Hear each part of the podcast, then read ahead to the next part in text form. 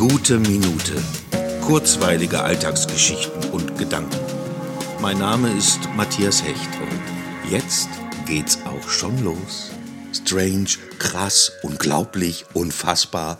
Es ist langsam wieder Zeit, das nächste Jubiläum in Augenschein zu nehmen. In zehn Tagen, am 7. Oktober, wird es die 200. Episode der Guten Minute geben.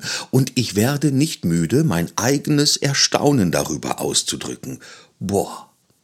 Selbstverständlich lasse ich es mir nicht nehmen, euch allen, die ihr mich in dieser Zeit und hoffentlich auch in Zukunft begleitet, von ganzem Herzen zu danken. Natürlich ist es mehr Arbeit, als man sich vielleicht vorstellen kann, aber bis heute hat sich jede Minute, die ich für die guten Minuten aufgewendet habe, gelohnt.